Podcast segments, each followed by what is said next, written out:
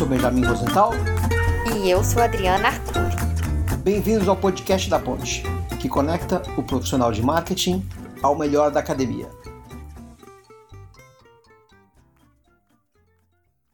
No episódio de hoje, vamos tratar do tema da masculinidade no consumo.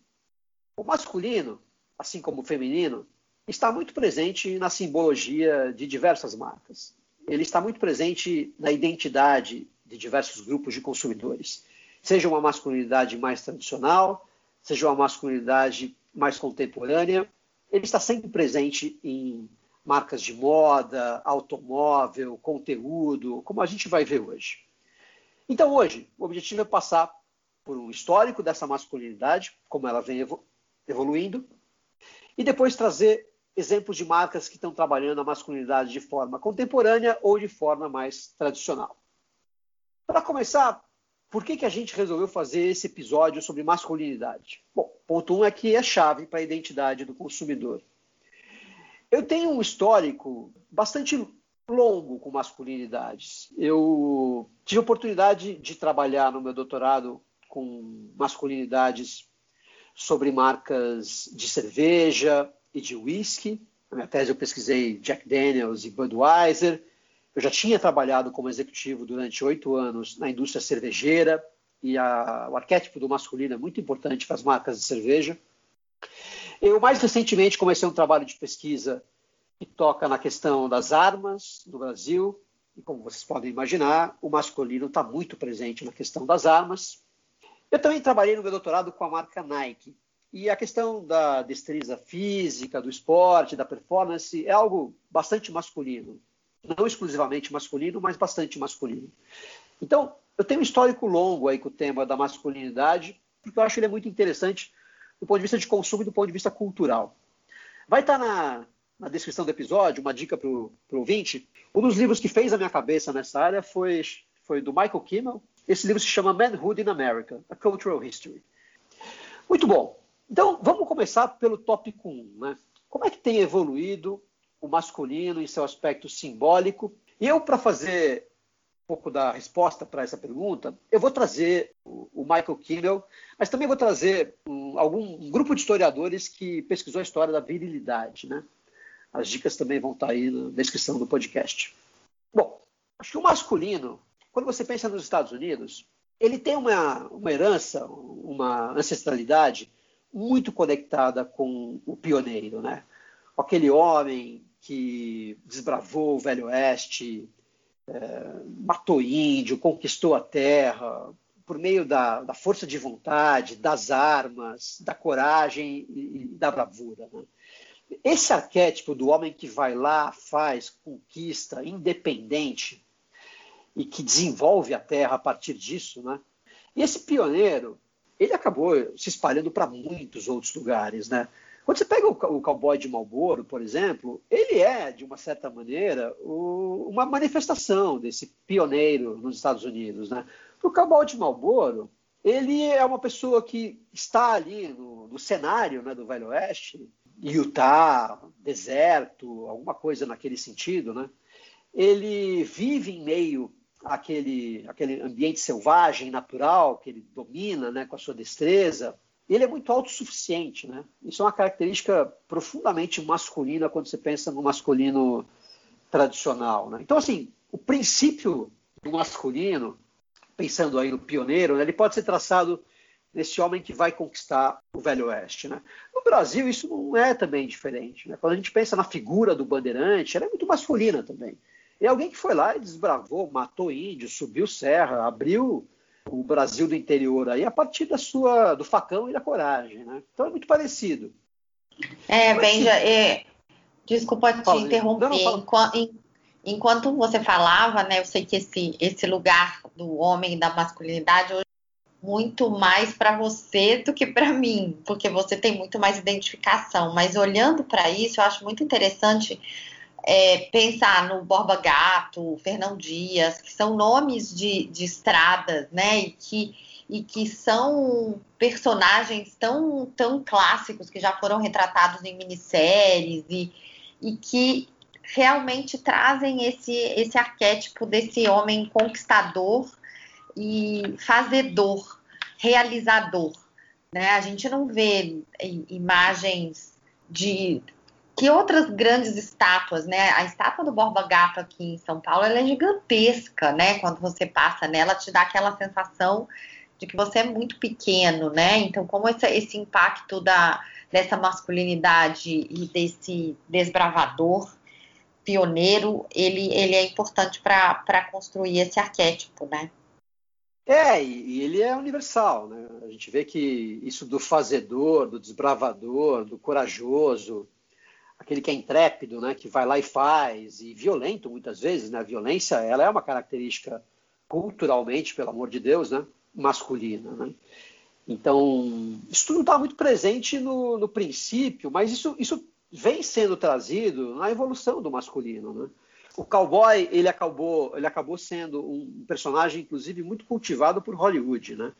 Curiosamente, numa época em que os cowboys estavam já em extinção, porque as fazendas já não eram mais tocadas por cowboys, né? Ele passou a ser um, herói no, no, cinema, né? Acho que John Wayne, grande cowboy aí no cinema hollywoodiano, né? Mas vários, é, teve presidente cowboy, né? O Reagan era um cowboy no cinema. Então esse esse arquétipo ele foi trazido para o cinema, inclusive. Depois que o cowboy deixou de ser tão interessante assim para o cinema, outros heróis masculinos intrépidos, violentos, conquistadores, autônomos, fazedores apareceram, né? Se você pegar Bruce Willis tem essa característica, se você pegar o Rambo tem essa característica, Arnold Schwarzenegger com o Terminator tem essa característica, os lutadores, né? Bruce Lee, eles têm essa característica. Então, é uma sequência de homens que têm uma força física, que têm uma, um willpower muito forte, que tem uma capacidade de transformação, que muitas vezes estão isolados do sistema, Bruce Willis, mas resolvem a coisa com base na sua vontade, uma grande criatividade, capacidade de, de invenção dentro do, do momento ali. Então, assim, o herói, ele continuou sendo uma figura profundamente masculina, né? inclusive tem o seu dark side. Quando você pega o Batman, por exemplo, é tudo isso, mas ele ainda tem um lado sombrio, né? Uma coisa meio misteriosa, que é muito forte para o masculino também, né? Então, esse herói ele vem sendo atualizado, mas ele não, não se modificou tanto, né?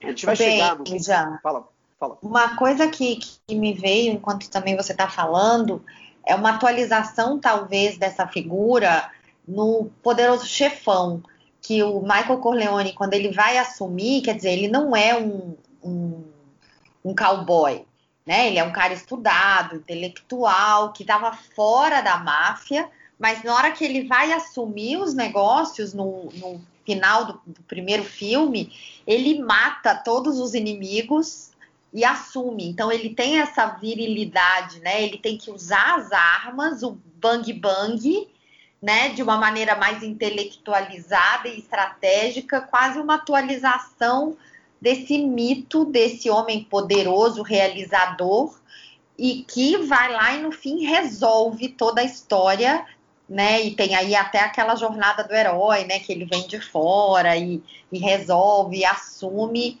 o que vai acontecer no, no segundo filme, mas acho que o Poderoso Chefão bebeu muito nisso, né? No, no, eu, eu sempre adorei essa, essa série, essa apesar série. De, de, de não. De, eu tenho identificação com esses, com esses valores, mesmo masculinos, talvez pelo meu pai que tem identificação e que assiste com ele. Então, como que isso se perpetua, né? De mesmo num, num lado feminino, né? Esses valores eles, eles ecoam, né? Sim, Adri, o exemplo do, do, Michael Corleone é muito bom. Eu já maratonei duas vezes a série, eu adoro o Poderoso Chefão. Olha que interessante. O Michael Corleone, ele era um filho afastado das práticas da família, vamos chamar assim. Na hora que ele é chamado para assumir o papel do mafioso central, do chefe, né? Ele passa a adotar e ele passa a se superar em todas aquelas práticas. Isso tem muito a ver com masculinidade isso tem muito a ver, inclusive, com aquilo que a gente hoje chama de masculinidade tóxica, né?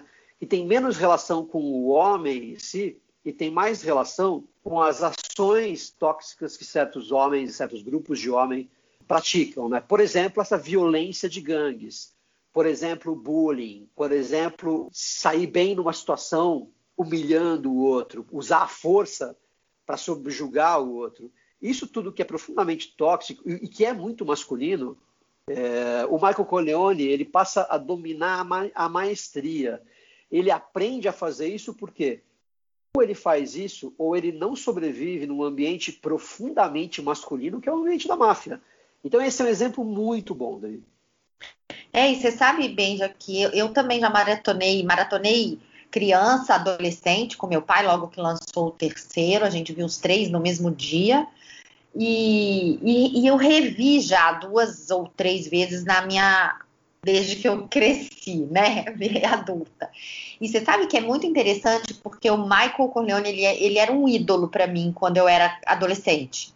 E ao rever ele adulto, ao meu lado mulher, na hora que viu a maneira como ele começou a tratar a mulher dele, na hora que ele vira aquele homem poderoso, o jeito que ele ficava com os filhos, eu me desencantei com esse lado, justamente por essa masculinidade tóxica que o Michael não tinha no primeiro filme, né? Então isso é muito interessante como eles vão construindo o personagem de uma maneira que ele realmente ele não era essa pessoa no primeiro filme, quando ele era um intelectual afastado. E o namoro dele com a mulher era, era, outra história. E depois eles até se divorciam, porque ele entra num, num, num lugar que ele não respeitava mais ninguém, né? Então isso é muito interessante essa, essa evolução e até o, o, lado mal vindo mais à tona. Muito interessante. Eu nunca tinha pensado por esse ponto, sabe? É, o, quando você pega o ciclo do gangster se formando né, em diversos filmes, ele vai se tornando violento e dominador perante outros homens, e invariavelmente ele se torna agressivo, dominador e nocivo para as mulheres. Faz parte ele mostra o lado dominante e o lado nocivo dessa, dessa masculinidade, né? Então, o cinema é, é, muito rico, a literatura também, né? Muito rico em, em retratar esse tipo de dinâmica homem-mulher, homem-homem, né? Na masculinidade tóxica, assim, né? Tem, tem um pesquisador na nossa área, de, que é o Craig Thompson, que ele escreveu um dos artigos que a gente vai recomendar para o ouvinte, que é o Man of Action Hero, né? Eu acho muito interessante esse conceito do, da masculinidade heróica, né? porque ela traz um pouco mais do contemporâneo para a masculinidade. Né? A tese central do, do, do Craig Thompson é basicamente de que a masculinidade ela costumava ser é, manifestada culturalmente de duas grandes formas. Uma delas é a masculinidade do provedor, aquele homem que sustenta uma família, aquele homem que cuida da mulher e dos filhos e das filhas e da casa financeiramente, aquele homem que se desenvolve na profissão e passa a dominar o seu métier, se torna senhor de si mesmo na sua profissão, mas que de certa forma ele, especialmente na América das corporações, que depois virou o mundo das corporações, ele é mais uma engrenagem numa máquina. E ser mais uma engrenagem numa máquina não é exatamente algo muito masculino. Né? Inclusive, os homens se ressentem um pouco, né? esse peso das instituições sobre o homem, que limita demais o seu fazer, não é algo que os homens gostem. Né? Então, esse era um dos lados da masculinidade, né? o provedor. O outro lado é a masculinidade rebelde, é a masculinidade que se revolta contra as instituições, se afasta delas e vai ser masculino pelo independente. Né? Scout e Michael Alexander, por exemplo, foram estudar o universo dos bikers né, nos Estados Unidos em 95, eles publicaram esse artigo, Harley Davidson e os Hogs. Né? É muito interessante como é profundamente masculino o universo dos outsiders, Hoggers, só que tem um problema, não paga as contas, né? Você ser muito independente, você ser fora do sistema, pode ser muito masculino, mas isso não paga as contas, isso não te dá segurança, né? Então, ambos os modelos de masculinidade, segundo Craig Thompson, trazem, tra trazem problemas. Esses problemas eles começaram a ser resolvidos de uma certa forma pelo terceiro tipo que ele traz, que é o Man of Action Hero, esse homem de ação heróico, que é um homem que ao mesmo tempo consegue ser o provedor, porque ele trabalha, tem um emprego, tem uma posição, ou é dono de alguma coisa e provê para a família dele. Mas ele também, através do consumo, através do lazer, dos esportes de aventura, por exemplo, da ação, dos hobbies, ele vai ser o herói uh, do final de semana. Né? Ele vai ser aquele herói que salta perante os olhos de todos por aquilo que faz, mas sem perder o conforto de estar dentro do sistema. Né? Então, esse homem de ação, ele contemporaneamente é muito manifestado pelo executivo atleta. Né? Não é à toa que nos anos 90 tanta gente é executivo e maratonista, executivo e mergulhador, executivo e o cara subiu cinco montanhas, cinco montanhas mais altas do mundo em apenas um ano. Esse triatleta. Tipo triatleta. Você deve estar imaginando um monte aí já, né? É, já. É. O próprio Abílio Diniz, com 80 anos, sarado, casado com uma mulher bem mais jovem, né, super atleta e, e bem sucedido, né, tem, tem vários, tem vários, vários presidentes de empresa, né, vários, é, vários cases, né, realmente é, é, é, quase mitológico. É, o Diniz acho que é um dos maiores é, exemplos, né, super empresário e ao mesmo tempo super atleta e e atualmente alguém muito voltado para a sociedade também. Dizer, ele, ele, faz tudo, né? Então isso é profundamente masculino, né? Porque é heróico, mas o caso do Diniz é interessante porque ele atualiza também a masculinidade como aquele que é responsável. Isso é uma coisa que a gente vai chegar hoje. O masculino também envolve o ser responsável, aquele que provê para a comunidade, aquele que cuida do todo, né? É, isso é inclusive um conflito para várias manifestações é, recentes, esse neoconservadorismo que a gente vai tratar mais para o final. Um dos problemas é que você está destruindo a comunidade, né? e a comunidade, cuidar da comunidade também é um aspecto bastante masculino, e não só, porque também é um aspecto feminino. Né? Então, isso é interessante, mas só também um disclosure aqui para o ouvinte. Né? É, a gente vai fazer um episódio sobre o feminismo e o feminino e a mulher é o próximo. Então a gente tomou uma decisão hoje, eu e a Adri, aqui, de falar hoje mais do masculino. Apesar de quando você fala do masculino, esse é o risco que eu corro aqui, por exemplo, você muitas vezes ignorar certos aspectos críticos ao masculino, a gente não vai fazer isso, a gente vai entrar em aspectos críticos ao masculino, a gente tem que tomar um cuidado para tratar do masculino hoje. É, e não tratar do feminino, que vai ter episódio para isso. Então, essa foi uma escolha é, de roteiro minha e, e da Adriana. Só para vocês saberem como é que a gente vai lidar com isso, vocês saberem que o feminino vem na sequência, é o próximo episódio. É. Tá? É, e que não é simples, né? Porque vários assuntos que você está trazendo vão vindo os assuntos correlacionados, né? Que, que fazem o contraponto e que a gente vai abordar no próximo episódio, né? Mas que se a gente ficasse o tempo inteiro fazendo esse contraponto, a gente não consegue avançar com o assunto da masculinidade, né? Então, acho que essa, essa foi a nossa escolha para a gente conseguir avançar e realmente aprofundar, não ficar só no, no rasinho da piscina na,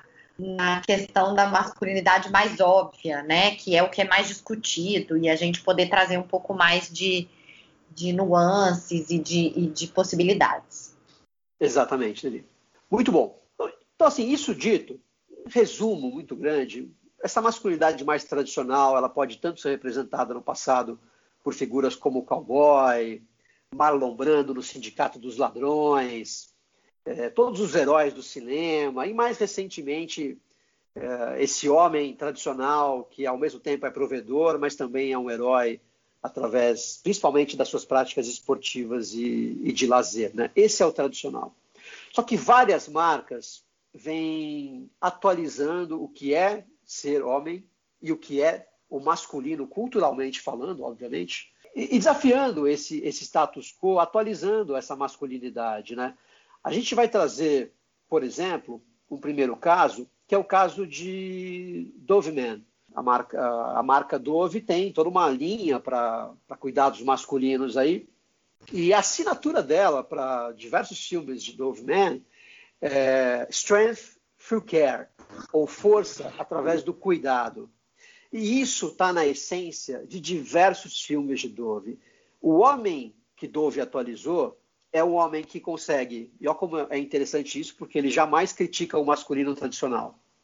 O homem de Dove, e a gente vai depois colocar uns links de alguns vídeos interessantes para vocês na descrição do episódio, é o homem que consegue sempre ser um bom pai, alguém que cuida da comunidade, alguém que se preocupa com a esposa e com a filha e com o filho, alguém que não coloca a sua toxicidade, o excessivo do masculino em termos de força, uh, para cima desses entes, entes queridos. É alguém que tem sempre na base o cuidado, o care, e usa esse care para suavizar um pouco essa sua masculinidade. Mas a masculinidade jamais é desafiada, porque sempre são homens cuja aparência é muito boa, são homens que parecem estar em forma física, muitas vezes aparecem em alguns comerciais jogando rugby ou são atletas. São homens que nitidamente está subentendido têm uma boa posição socioeconômica, então eles são provedores também.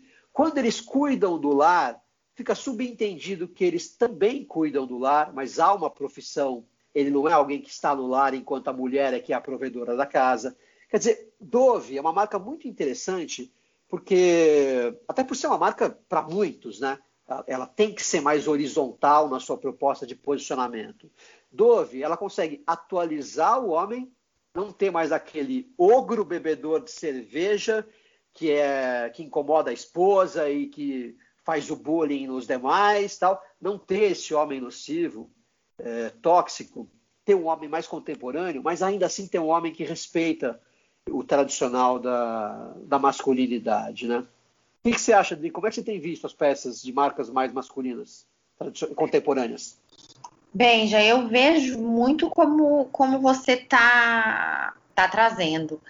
A marca ela não não está desafiando a masculinidade, ela tá como se ela, ela não tira, ela agrega ela agrega o cuidado, ela agrega a paternidade, né? Acho que a própria atualização é, de Axe, né? De você continuar trazendo uma marca forte e masculina, mas em que não traz mais o homem apenas como o garanhão ou o, o, o cara que está é, querendo conquistar a, a, a, menina com o seu poder. Então, é, é uma atualização né? É um, é, um, é um perfil um pouco mais complexo, ou também marcas que estão dando um outro lugar para a mulher, como a Heineken também fez em cerveja. Então, ela reconstrói o homem ao colocar a mulher num outro lugar, como uma composição, mas não é algo contra. Então, o que eu tenho visto de algo mais contemporâneo é esse homem, ainda com respeito à sua masculinidade e, e, na verdade, com uma atualização nesse processo na relação com a mulher, com a família, com a sociedade, como você trouxe. Mas sem alterar tanto, principalmente na propaganda tradicional, não nas redes sociais, no, no que continua sendo ainda o homem branco, o homem viril, o homem é, é, chefe de família, né, o homem bem sucedido. Quer dizer, todos esses atributos do, do sucesso desse homem heróico e, e, construído a partir desse, desse arquétipo, isso não está sendo desconstruído ainda, no meu ver, aí quero até te ouvir. Mas é um, é um, é um perfil mais abrangente e que ele incorpora outros atributos, né, de família, de sociedade, de, de paternidade, e colocando a mulher e a família, a sociedade num outro lugar, não é só o homem, né? É como se ele dividisse esse papel com outros atores, mas ele não é totalmente reformulado, nem na sua no seu lugar de homem branco poderoso, nem no seu lugar de, de não ser este homem tão poderoso. Eu acho que, que, sim. Acha. Eu acho que Axie dá uma atualizada ainda maior que tu, tá? Eu vejo Axie, vamos lá. Axie é uma marca para pessoas mais jovens do que Dove Man. Né? Dove Man é uma marca um pouco mais horizontal, a tenta falar um pouco mais com aquele público uh, e Millennial. Então, assim, esse público já entende um pouco mais que o masculino também é gay, que o masculino ele não é uma questão de preferência sexual tanto assim. Então ele aceita mais o GLBTQ+, por exemplo. Então, Axie em diversas propagandas, traz essas figuras. Dove não traz.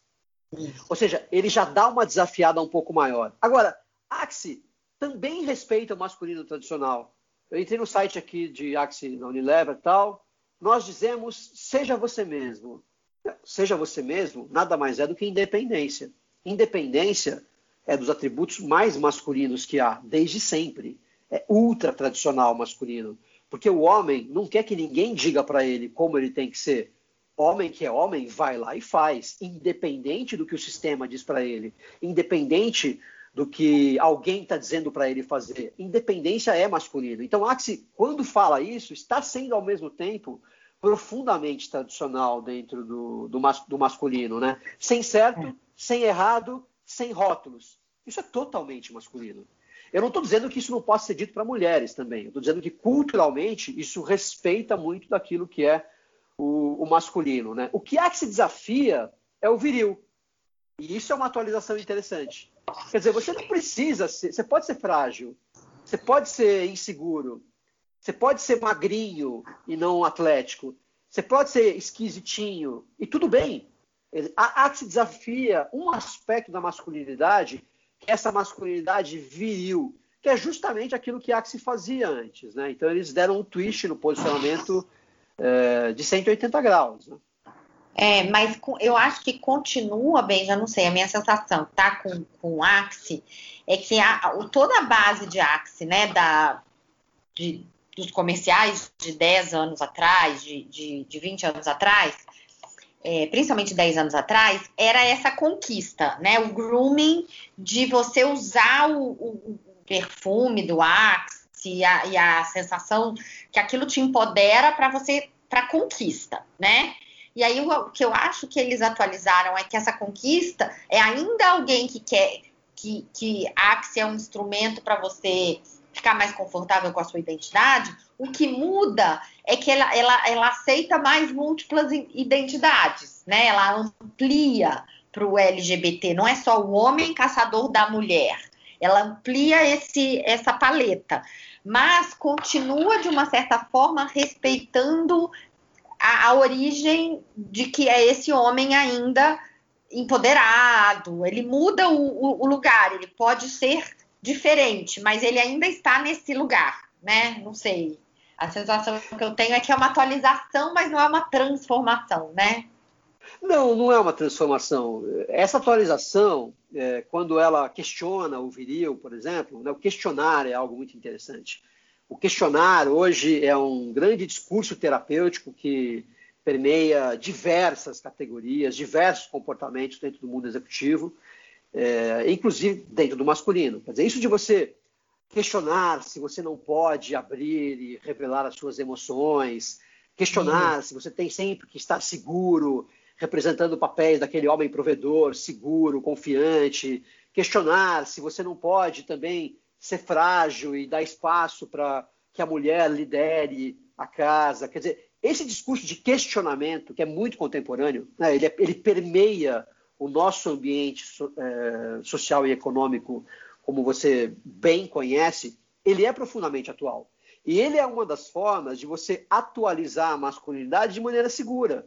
Porque, além de ser homem, você passa a ser um homem resolvido. Um homem que se questiona, um homem que se permite. Isso é profundamente, em termos de capital cultural, né? vamos lembrar um pouco que masculinidade é interseccional. Quer dizer, você também tem que falar de que tipo de masculinidade para que classe social, né? Quer dizer, essa masculinidade muito roots, muito grotescona, muito bruta, muito rude, ela talvez seja interessante em certas classes sociais. Mas dentro da classe social dominante, A, B, ela não é tão interessante assim. Ela é vista como rude. Ela é vista como alguém que não tem uma leitura conveniente, é, uma leitura adequada dos seus zeitgeist, assim, né? Você pega uma marca, é... por exemplo, como Heineken, né? Desculpa, você ia falar. Não, não, eu ia, eu ia só complementar, é, é bem, já que eu acho que, que, justamente o ponto que você trouxe, né? Os millennials e essa, essa nova geração, eles, eles, eles trazem uma atualização. E o que me parece que a Unilever foi pesquisar bastante o target, né? E, e justamente agregou a vulnerabilidade a esse, a esse homem, né? A, a, essa masculinidade.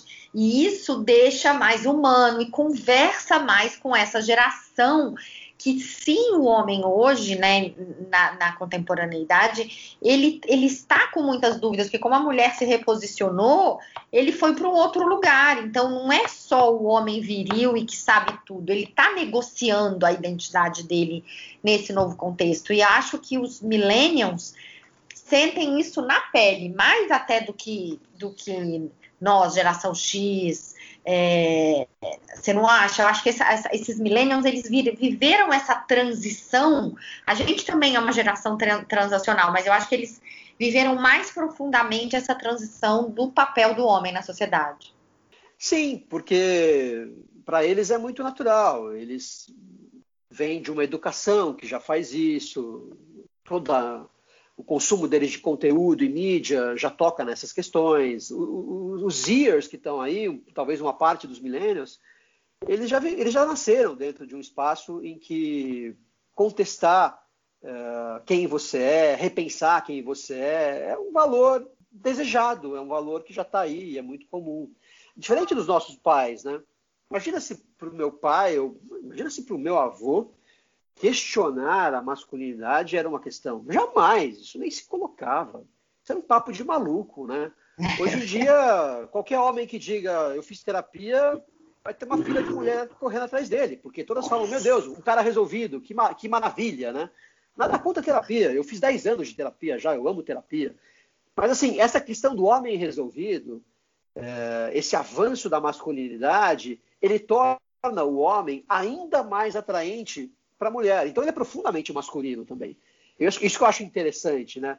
A gente muitas vezes esquece que esses jogos de, esses jogos simbólicos, uh, eles se dão num plano em que certos grupos, como o homem, por exemplo, ele, eles têm seus interesses, né?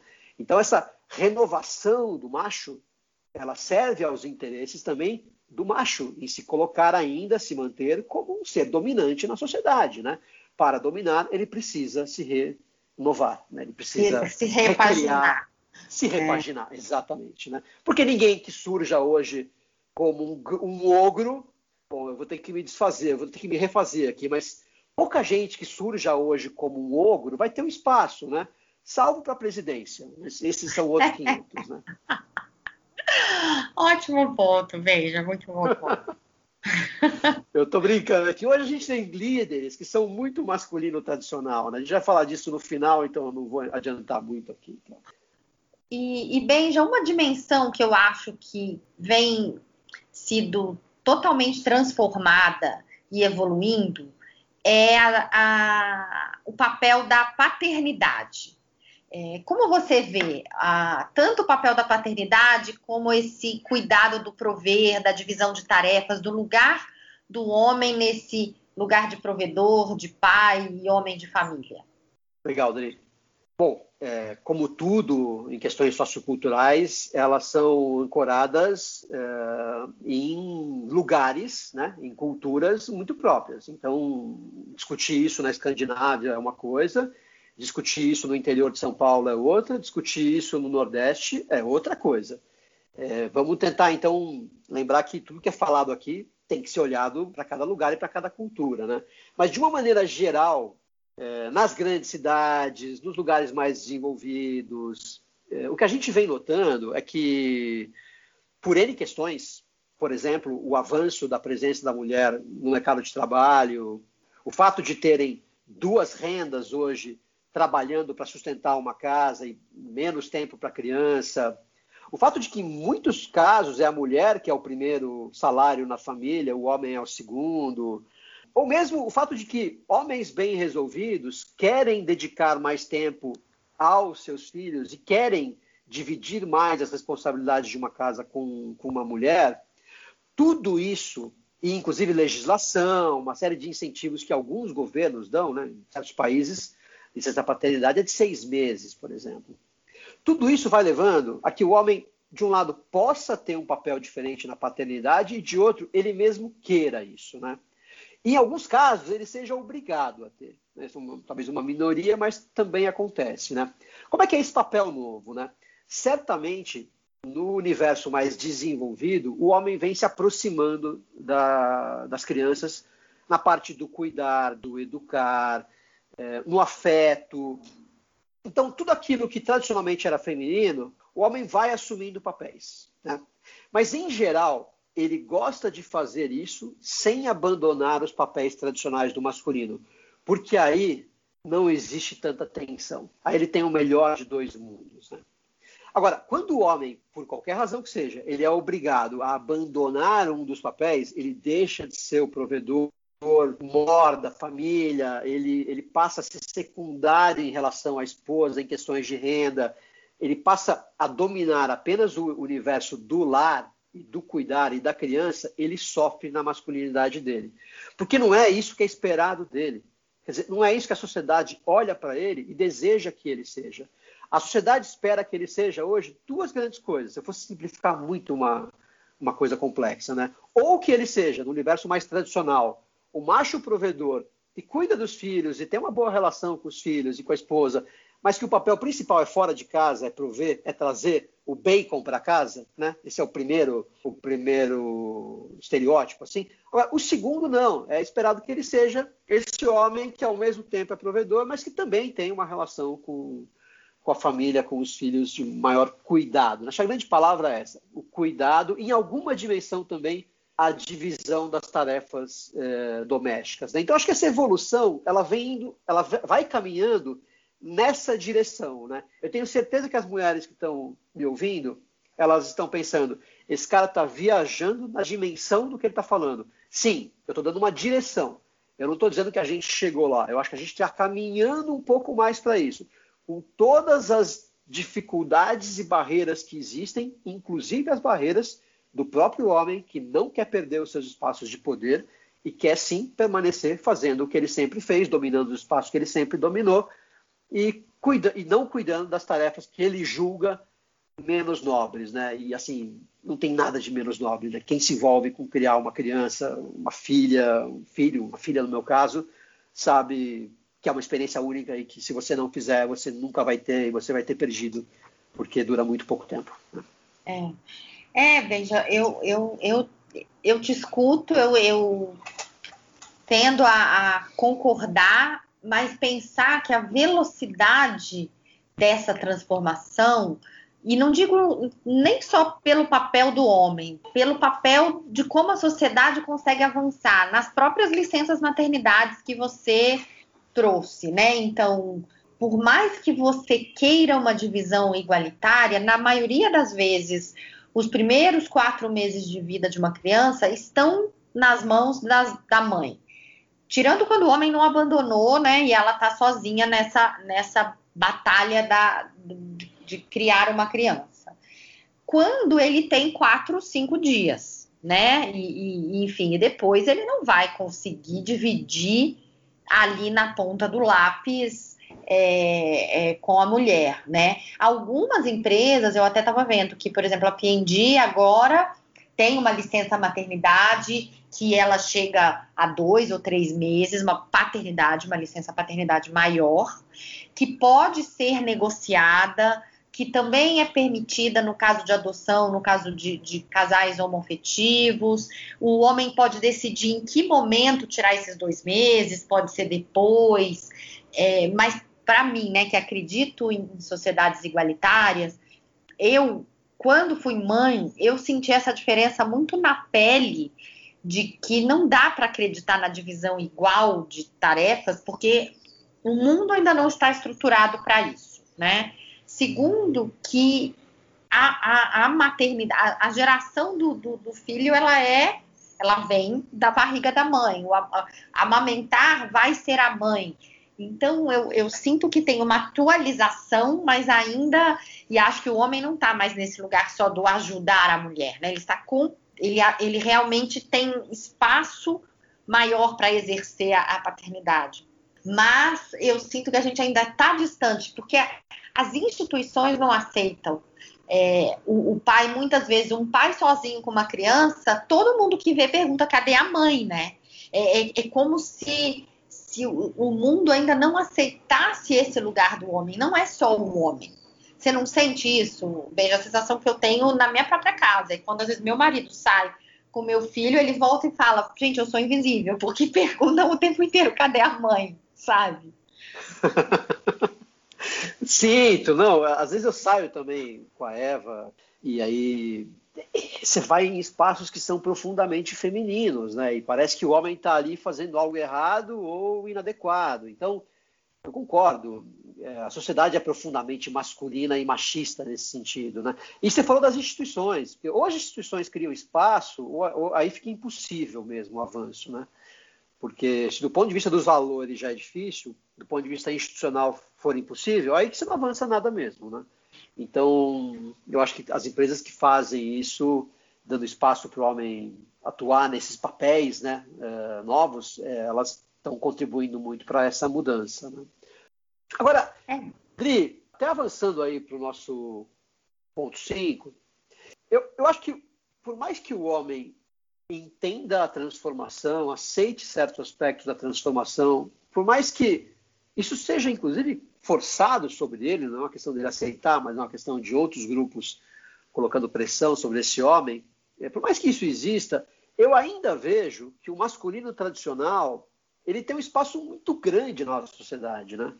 É, eu fico pensando, por exemplo, marcas como as de cerveja, né? Se a gente for pegar algumas marcas de cerveja, elas ainda trabalham muito o universo masculino tradicional. Seja ele o universo da camaradagem masculina, seja ele o universo do homem que seduz a mulherada, seja ele o universo do manplaying, aquele universo em que homens estão brincando com, com alguma coisa, né? Ou até o caveman, ali, a caverna do homem, muitas vezes numa casa, nos Estados Unidos isso é muito comum, né?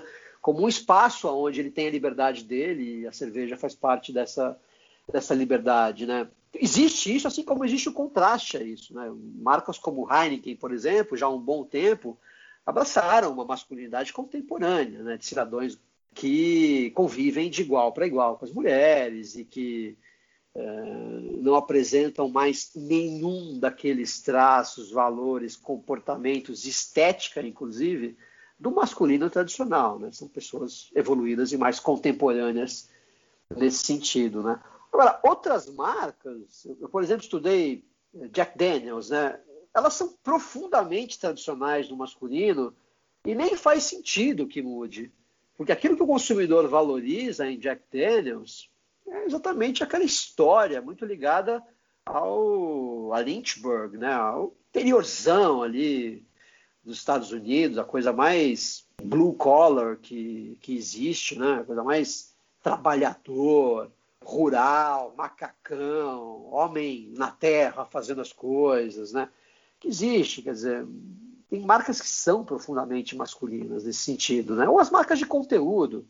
Quando você pega o conteúdo masculino, né, de ESPN, que também tem conteúdo feminino, né? Ele é profundamente masculino, né? Porque o esporte, diversas dimensões, o futebol americano, por exemplo, o beisebol, é, os esportes de luta, MMA, eles são profundamente masculinos, né? São espaços em que essa masculinidade tradicional ela, ela se, se expressa, né? E, e, diversas marcas de moda, barbearias tradicionais, cerveja artesanal.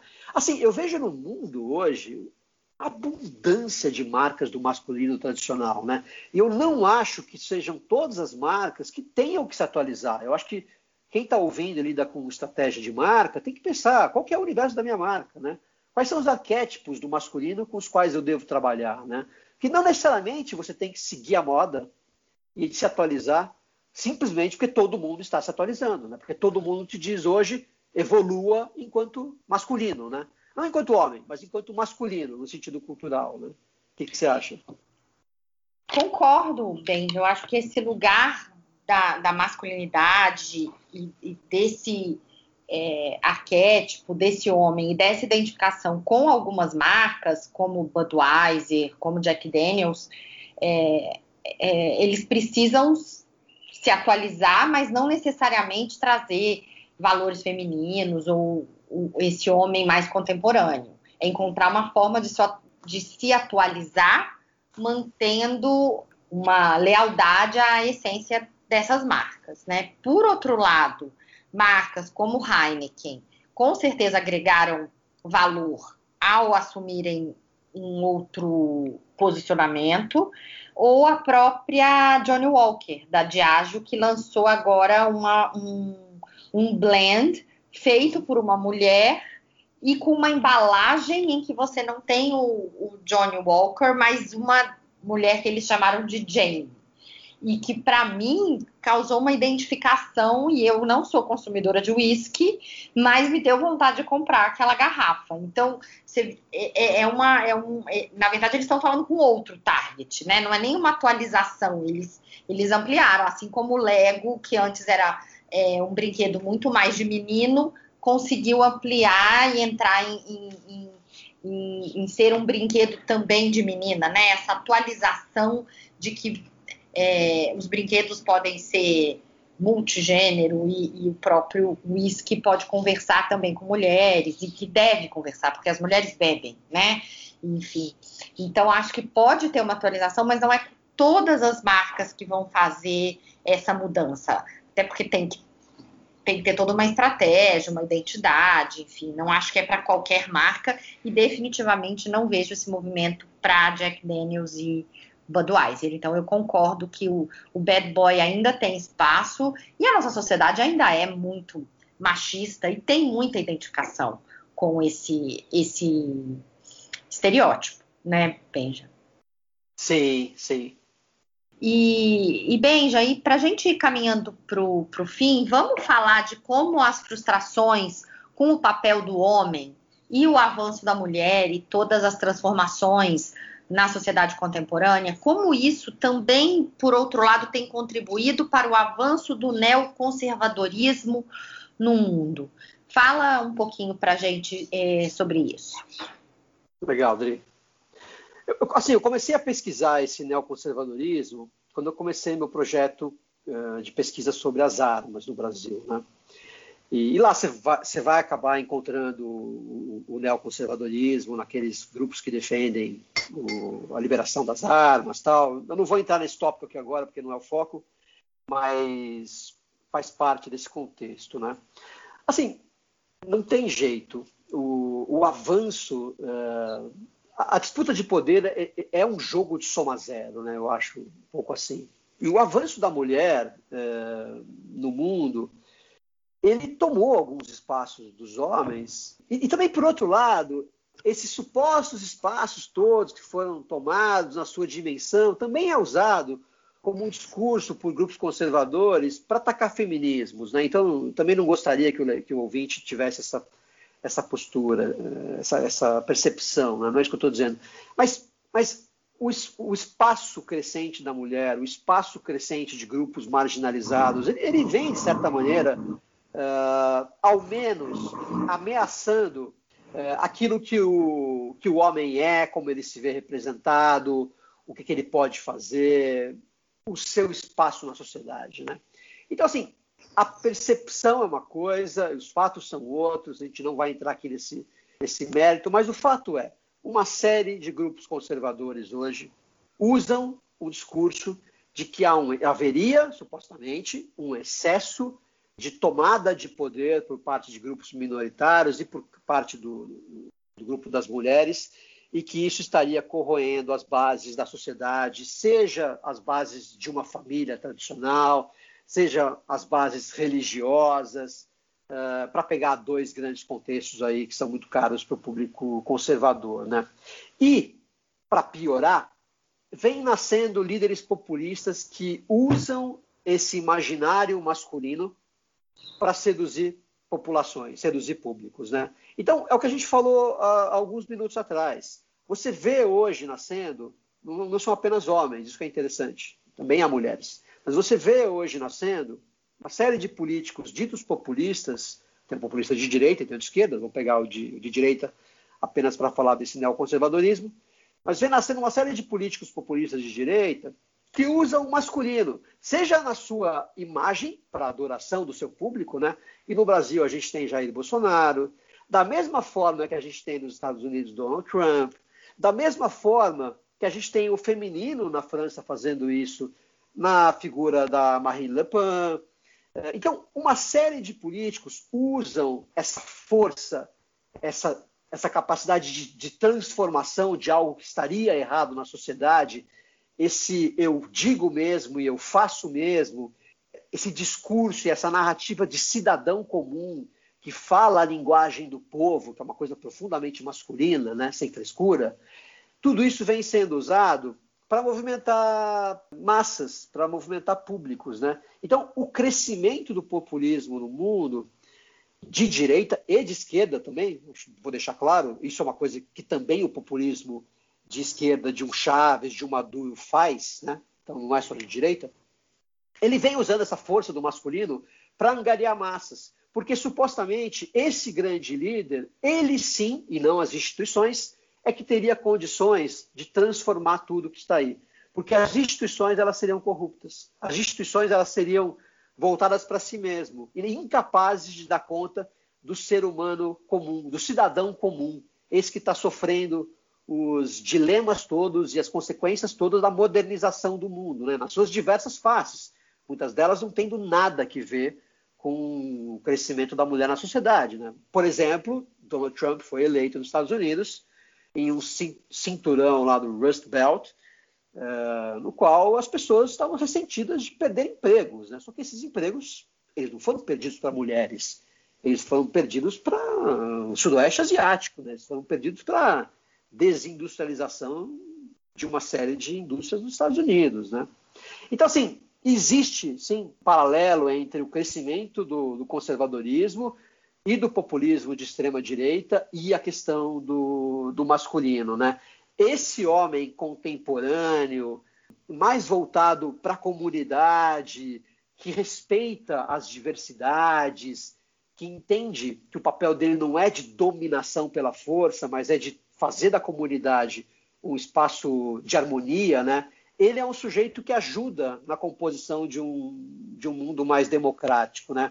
O masculino tradicional, quando colocado na política, é, ele é bastante nocivo. Né? Pelo menos assim que eu vejo, assim que quem estuda o cruzamento da política com a masculinidade, né? eu tenho lido alguns, alguns artigos nessa área tal, é assim que vê. Né? O que, que você acha? Não, eu, eu concordo muito. É Benji, acho que a gente tem exemplos é, práticos e reais né, para entender que sim, grupos ressentidos é, tentam recuperar aquilo que foi perdido pelas maiorias subrepresentadas, pelas minorias, pela imigração que seja, como no caso do, dos Estados Unidos e da eleição do, do, do, Trump, ou mesmo, ou mesmo dos movimentos nacionalistas que a gente vê também na, na Europa, o próprio Brexit, né? De, de, enfim, eu acho que esses movimentos neoconservadores, eles, eles, eles têm avançado. Né, é, é, fato, e a gente vê eles avançando na política, em algumas instituições, e, e é um, o, o, o homem branco, né, ou, ou, as classes privilegiadas querendo manter o, o seu poderio. E que, mas fazendo um pouco o contraponto, né, a gente vê até agora na, na luta contra o Covid, essa liderança, falando, a gente falando muito mais de, de solidariedade, de cooperação, de empatia, de valores mais femininos. E aí, talvez até fazendo a ponte já para a gente fechar e já pensar no, no episódio feminino, né, da mulher. Que os, os governos que conseguiram é, frear e achatar a curva foram governos liderados por mulheres e, e com lideranças uhum. é, mais é, ligadas a esses valores mais femininos, né? Então a gente viu é, Nova Zelândia, Alemanha, é, a, a, Escócia também tem uma líder é, mulher, e eu vi um, um, comparativo entre os números da Escócia e o número da, da, da própria Grã-Bretanha, enfim, e, e mesmo líderes homens, mas com mais participativos, menos nesse lugar do dominador e do, e do salvador da pátria, né, que, que, que são exemplos dos, dos líderes da, é, populistas da, da América do Norte, Estados Unidos e do Brasil, é, eu acho que tem um contraponto, assim tem um conservadorismo crescendo, e por outro lado, a gente vê movimentos desse novo homem e de novas mulheres também, porque a mulher no passado, e eu que estou no mercado, né, trabalhei 20 anos, no começo da minha carreira, eu me vestia como um homem, né? Você, você as minhas chefes, a, a, gente queria incorporar aqueles valores. A menina millennium hoje que entra na, na, na, empresa, ela não quer ser um homem. Então, eu acho que essa nova mulher, a nova onda do, do feminismo, né, e, e, esse novo papel que vem da nova masculinidade, da nova feminilidade, do novo feminismo também, eu acho que constrói tem um lado positivo, mas também tem essa onda neoconservadora muito negativa, né? Que eu acho que é essa negociação de polos aí, né, Beija?